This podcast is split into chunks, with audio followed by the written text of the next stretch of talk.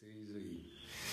E muito bom a gente estar aqui, né, para começar mais uma semana, meditar sobre mais um princípio, a gente poder orar e colocar o nosso coração mesmo na presença de Deus é, e buscar mesmo assim orientação.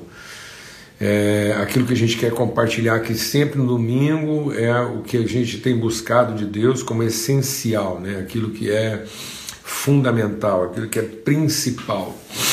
A gente tem uma tendência de entender principal, às vezes, numa condição assim é, de, de, hierarquia né? e não de fundamento, né? de, daquilo que é o essencial, né? aquilo que tem que fazer parte dos princípios né, da nossa vida. Amém? Em nome de Cristo Jesus. Então vamos orar? Pai, muito obrigado, obrigado pelo teu amor, obrigado pela tua bondade, obrigado pela tua graça manifesta, revelada, tua instrução. Obrigado, obrigado pelo Espírito Santo do Senhor em nós, que nos ensina a respeito de todas as coisas isso é promessa que o Senhor enviaria o teu Espírito e ele nos ensinaria a respeito de tudo, nos faria lembrar. Que nós queremos, nós queremos ser lembrados, nós queremos ser despertados pelo ensino do Senhor. Louvamos ao Senhor por todo o consolo derramado, toda virtude compartilhada. E clamamos mesmo, Pai. Vivemos ainda tempo de muita angústia e muitas dúvidas permeando os corações de tantos e nós queremos é, clamar mesmo por consolo, consolo sobre as nossas cidades, sobre as famílias, os amigos, em nome de Cristo Jesus. Que esse assombro, que essa perplexidade não nos faça retroceder, mas que os nossos corações sejam despertados pela fidelidade do Senhor, pelo renovar da tua misericórdia na nossa vida. No nome de Cristo Jesus, o Senhor. Amém. Graças a Deus. Amém? É, então é isso aí. Eu não sei se é minha vista aqui, mas acho que a luz mudou um pouquinho de posição e mas eu acho que está dando para ver aí, tá, né? Tá, dá um toque porque antes de eu desligar os comentários aqui, tá, tá dando para ver legal, né? Tá tudo certo aí? Então eu vou apagar aqui os comentários, tirar os comentários e a gente vai seguir na, na meditação de hoje, tá bom? Rafa, tá aí, Ricardo Rocha, valeu. Esse é Rocha mesmo. Então, é, Efésios capítulo 4. E a gente vai é, considerar mais um princípio aqui em Efésios capítulo 4, a partir do verso 1, é, diz assim: Por isso eu o prisioneiro no Senhor, peço, rogo, né? É, outra versão diz, rogo-vos, portanto, né? Portanto, rogo-vos que vocês vivam de maneira compatível, de maneira coerente, né? de maneira digna da vocação com que vocês foram chamados, com toda humildade, mansidão, longanimidade, suportando-vos uns aos outros em amor, fazendo tudo para preservar a unidade do espírito no vínculo da paz. Muito forte aqui esse texto de Paulo, é, para a gente fazer uma panorâmica bem rápida para entender melhor o princípio que a gente vai considerar aqui hoje. A carta de Paulo aos Efésios é uma carta de fundamentação, né?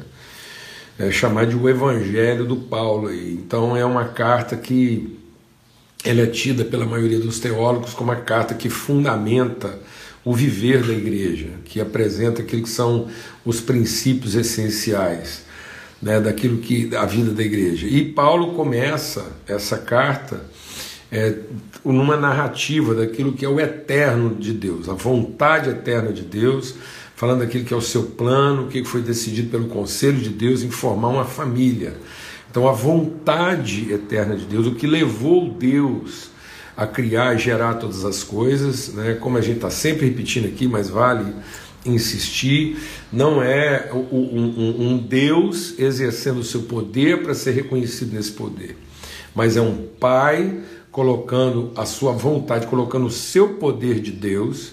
Então é, é, é o Pai colocando o seu poder de Deus a serviço da sua vontade. Então Deus não fez tudo a partir de um desejo, de um ímpeto. Deus fez tudo a partir da sua vontade eterna. E qual é a vontade eterna? Qual é o caráter eterno de Deus que até então era invisível? Quando a gente fala isso, é, é essencial a gente entender, né? Por exemplo, a divindade, desde que a é, é, vida, desde que a vida a, a, na criação, consciente ou inconscientemente, uma planta, um passarinho, uma meba, uma formiga, uma minhoca, um macaco ou um ser humano, consciente ou inconscientemente, a vida declara o poder de Deus. Então, a percepção de Deus, ainda que instintivamente e intuitivamente, ela é intrínseca, ela é de obrigação.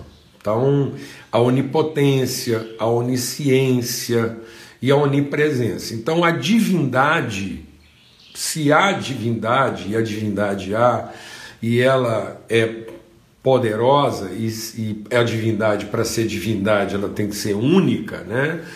Se há deuses, certamente há um Deus que é superior aos outros deuses. Então ele é onipotente, onisciente, onipresente. Então isso é isso é, é, é, é concluído a respeito de Deus. Então ainda que é, os atributos de Deus não são invisíveis os atributos de Deus não são invisíveis, porque os céus proclamam, a criação proclama o seu poder, a sua presença e o seu conhecimento. O que, que é o invisível de Deus? O que, que ninguém poderia saber de Deus se ele não quisesse revelar né, o, o, os atributos são intrínsecos à divindade, mas as virtudes não. Então, o que, que é o invisível de Deus? Quando Deus diz: façamos uma imagem visível que seja segundo, conforme a nossa semelhança. Então, qual é a semelhança? Onde é que Deus é semelhante? Ou o que, que Deus está trazendo como expressão visível do seu mais profundo invisível? Que são suas virtudes, o amor, a graça e a comunhão. Então, Paulo vai revelar que tudo que Deus fez, fez a partir das suas virtudes, da sua relação íntima, foi no conselho, na comunhão, na intimidade da sua interioridade, como Deus trino, Pai, Filho e Espírito Santo. Então, esse Deus trino pessoal, relacional, Pai, Filho e Espírito Santo, querendo dar conhecimento, manifestar, transmitir as suas virtudes, ele gerou uma família. Então só uma família poderia revelar as suas virtudes, enquanto que a criação manifesta seus atributos, seu poder. Então o que leva a toda a criação é a vontade de Deus de gerar uma família e não o desejo de Deus de brincar com o seu poder ou de colocar o seu poder para funcionar. Então não foi porque Deus estava lá, ah, gente, tanto poder e eu aqui sem nada para fazer, então vou. E aí Deus começou a colocar o poder dele em funcionamento. Não, é uma vontade, a vontade do Pai de ter filhos. É isso que Paulo vem escrevendo. E aí ele vai manifestando isso, ele vai falando da reconciliação. Então ele não quer que esses filhos, ele quer que esses filhos sejam multi-expressivos, porque a sua graça é multiforme então, na sua multiforme graça, ele gera uma família de toda tribo, língua, povo, raça e nação.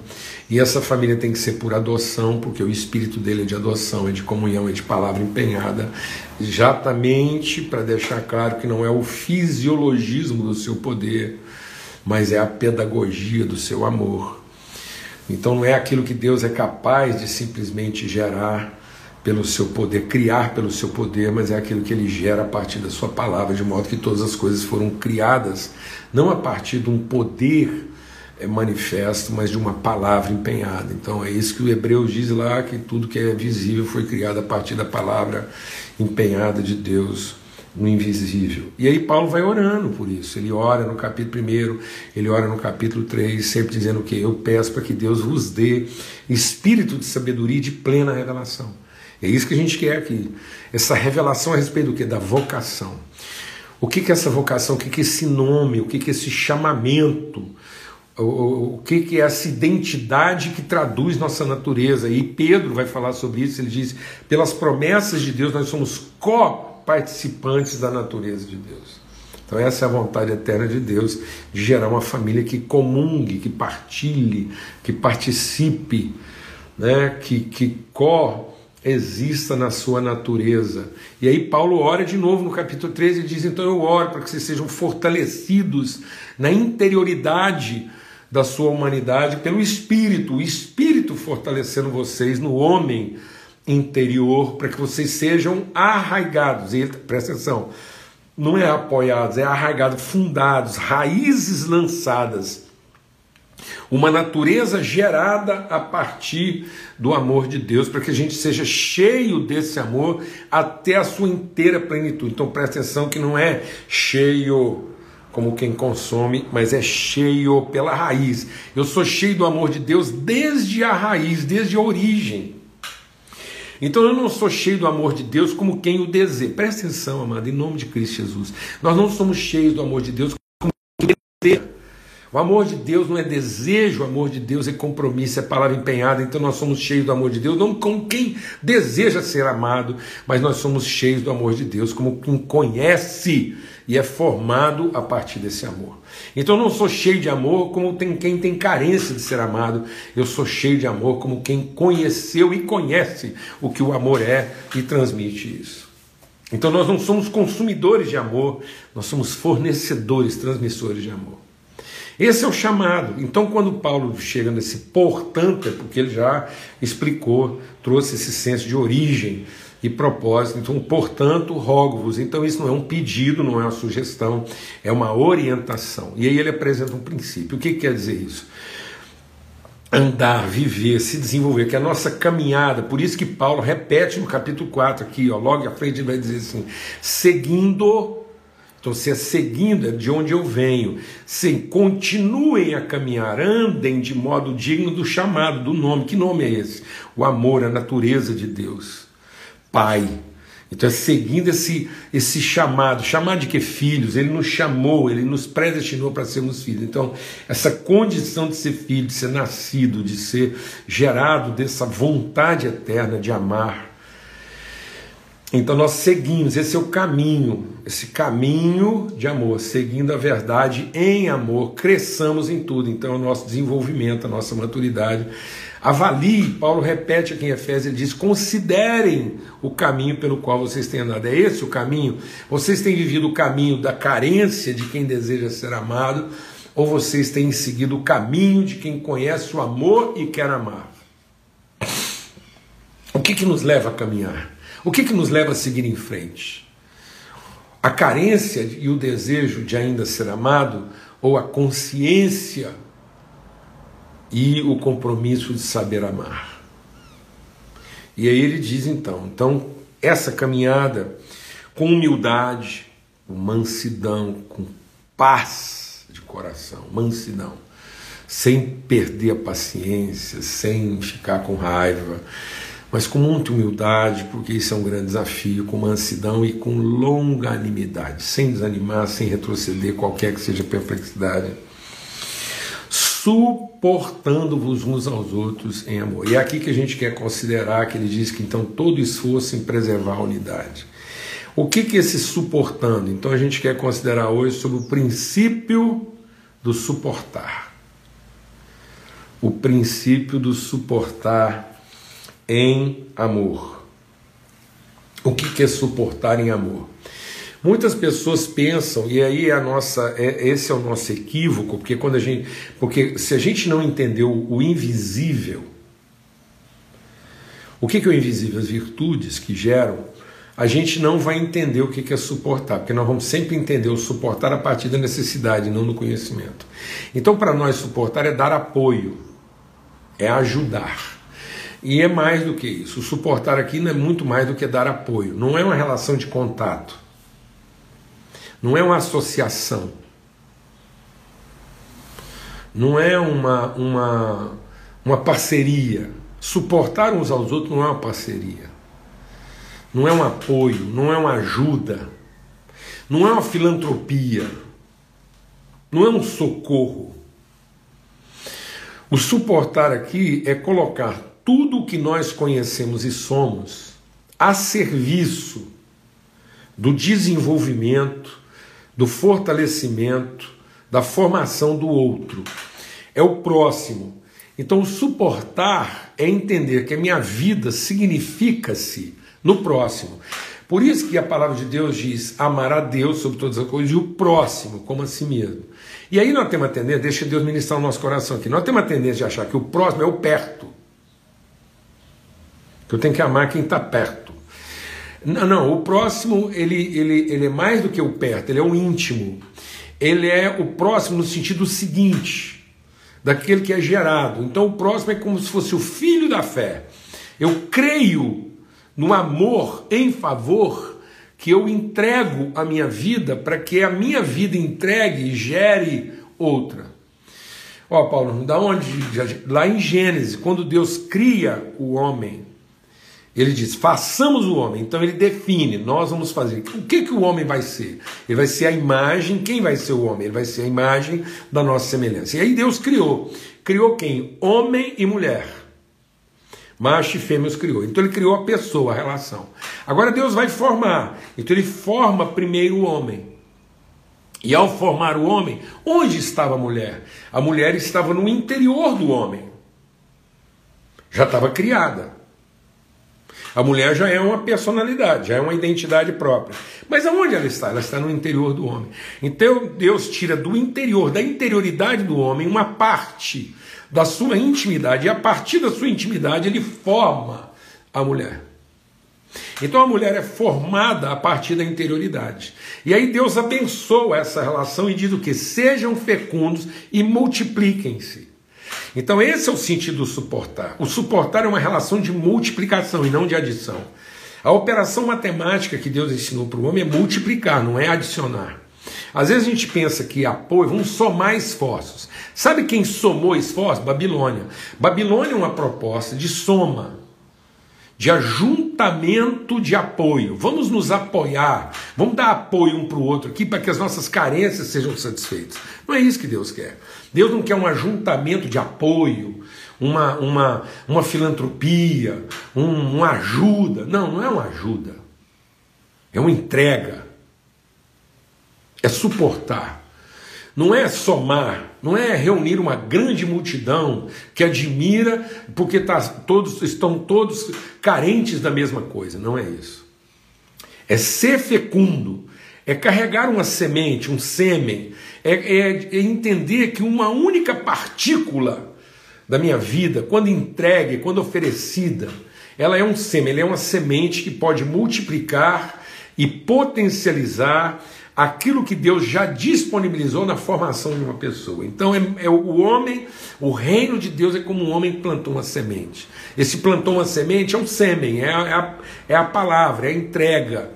Então é dar suporte, é dar condições, é, é potencializar o outro. É esse o princípio. Então nós temos o princípio da potencialização. Por isso que nós somos sal da terra e luz do mundo. Nós entramos na relação. A luz entra, ela penetra, ela ilumina os olhos de dentro, ela faz parte. O sal é um catalisador, ele é um acelerador de processo. É isso que a gente tem que ser na vida um do outro. Então eu não, não é uma relação de contato, é uma relação de transmissão. Aquilo que Deus quer usar a minha vida para operar na vida dos outros tem que implicar uma relação íntima, de interioridade, de modo que as virtudes que o outro vai agora revelar foram potencializadas porque ele é um próximo, ele é um seguinte, é ele que deu significado a toda a virtude que eu carregava. Se eu não transmitir, se eu não conceber, se eu não gerar, eu não tenho semelhança com Deus, porque Deus é Pai. Então, a semelhança de Deus está em que ele entrega a sua natureza na geração de filhos. Por isso que o filho revela. Quem vê o filho vê o pai que o enviou. Então Deus diz: Eu vou fazer uma imagem à semelhança, porque ele vai transformar o seu único filho em pai de muitos outros filhos. Vai ser ele que era o unigênito agora primogênito de muitos. Então todos nós carregamos essa primogenitura. Quando Deus falou com Abraão, ele disse: Eu vou te dar o quê?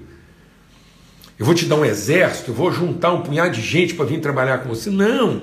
Como é que Deus disse que Abraão ia ser bênção para todas as famílias da terra? Porque ia dar para ele um filho, um próximo, um seguinte. Então agora a relação dele com Eva seria uma relação é, frutífera, porque ele, é, é, ele e Sara, né, o Abraão e a Sara agora terão uma relação frutífera que gera, que concebe. Eles eram estéreis.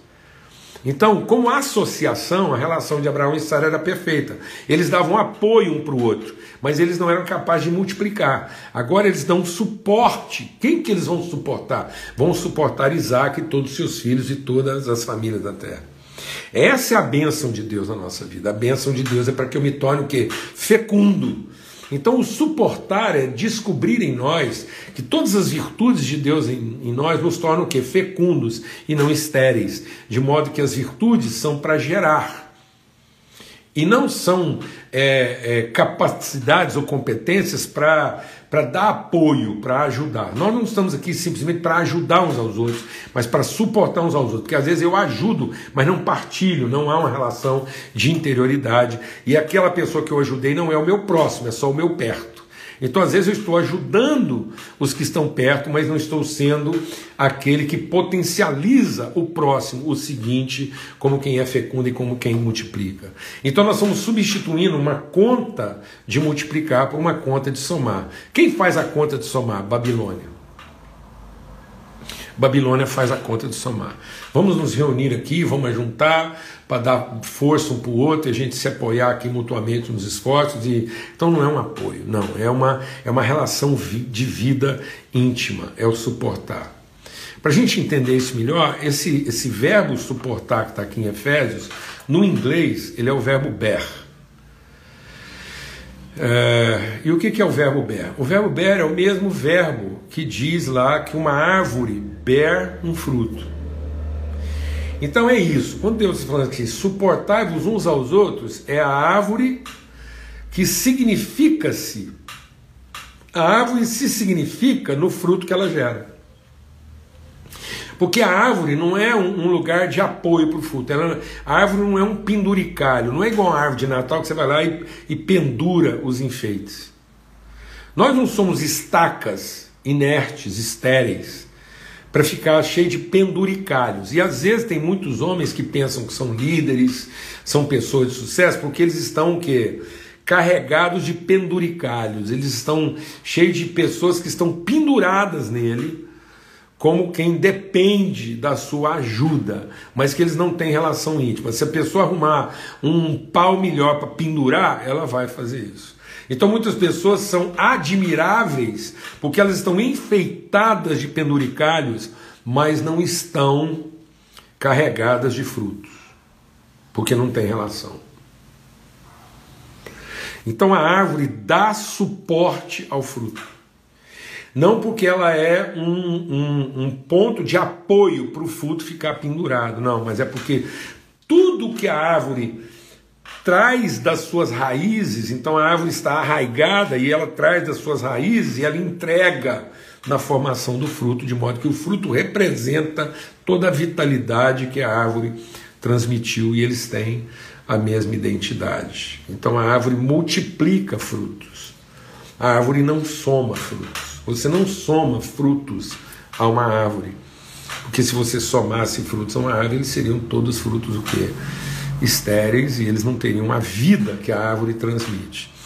Esse mesmo Ber é o Ber da mulher que ber um filho, que é mais ou menos o que aconteceu lá com Adão, é mais ou menos o que acontece com a mulher quando ela vai dar à luz. O Adão adormeceu e Deus arrancou uma parte dele, Deus abriu a intimidade do Adão e tirou de dentro do Adão substância suficiente para formar a mulher.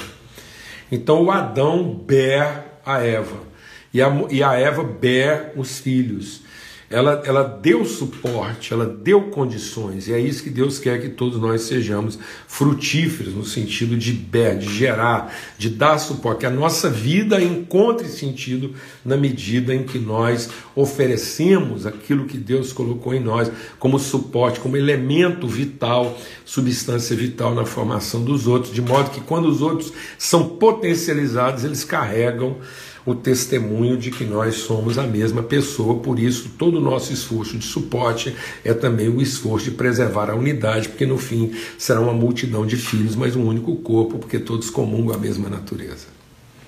Não é uma associação de diferentes, é uma multiplicação de idênticos. Não são iguais, mas são idênticos de natureza, apesar de diferentes na sua aparência. É uma unidade. Esse bear é o mesmo bear do rolamento. Em inglês, o rolamento é um ball bearing. O que, que, é aquilo? Aquelas pequenas esferas são bolas de sustentação, são ball bearing, porque é uma sustentação dinâmica, não é estática. Muitos líderes hoje, eles não dão suporte, eles dão apoio, é estático. Qualquer movimento que aquele que está sendo apoiado tenta imprimir, aquela relação se rompe porque ela é estática ela é de controle, ela é de domínio, não de potencialização. Então, aquele que depende desse apoio do que aquele que se chama seu líder, ele tem uma dependência, de modo que se ele tentar qualquer movimento próprio, ele não vai ser potencializado, porque ele está escravizado àquela relação de apoio e qualquer movimento dele pode causar uma ruptura e aquela relação já inexiste. Mas o regulamento é uma relação dinâmica, quando você, você tem o apoio, mas também você tem a dinâmica. O rolamento é como se ele fosse um acelerador de processo.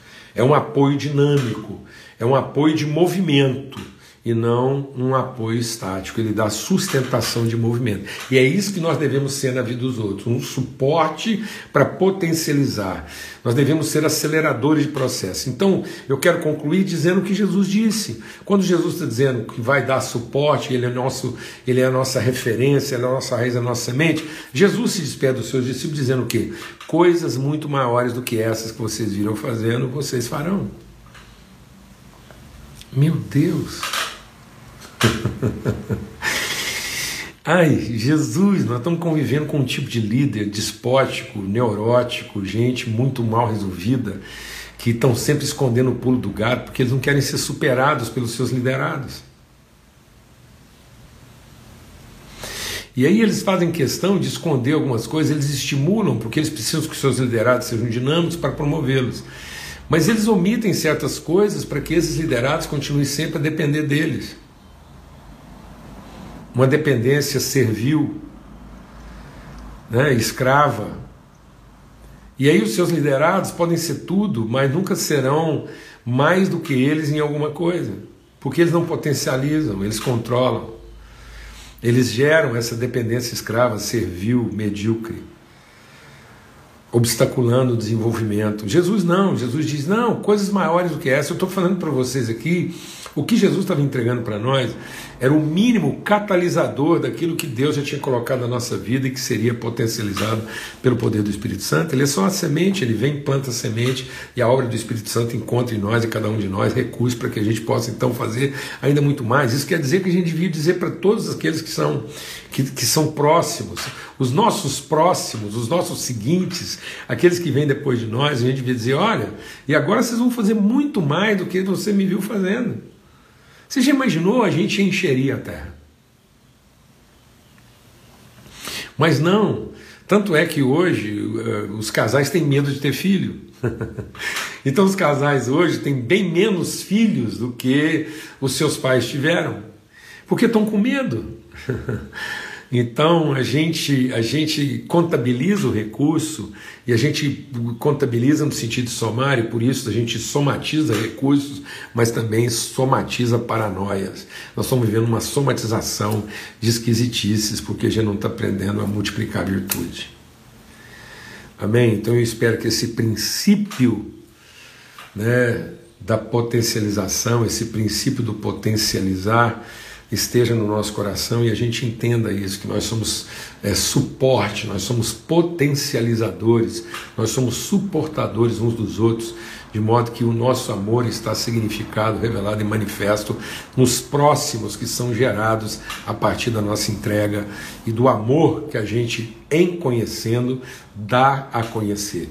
Então nós não amamos como quem deseja ser amado, nós amamos como quem se soube amado e sabe amar.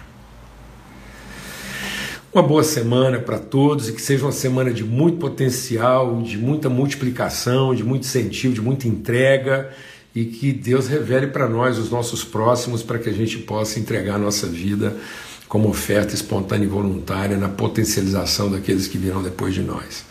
Bem, um forte abraço a todos, fiquem em paz, que o amor de Deus o Pai, a graça bendita do seu Filho, a iluminação, o movimento, né, a dinâmica do Espírito Santo de Deus seja através de nós o tempo todo, em todo lugar. Um forte abraço e até amanhã, se Deus quiser, na nossa mesa preparada na viração do dia, às 18 horas, tá bom? Um forte abraço, fica na paz.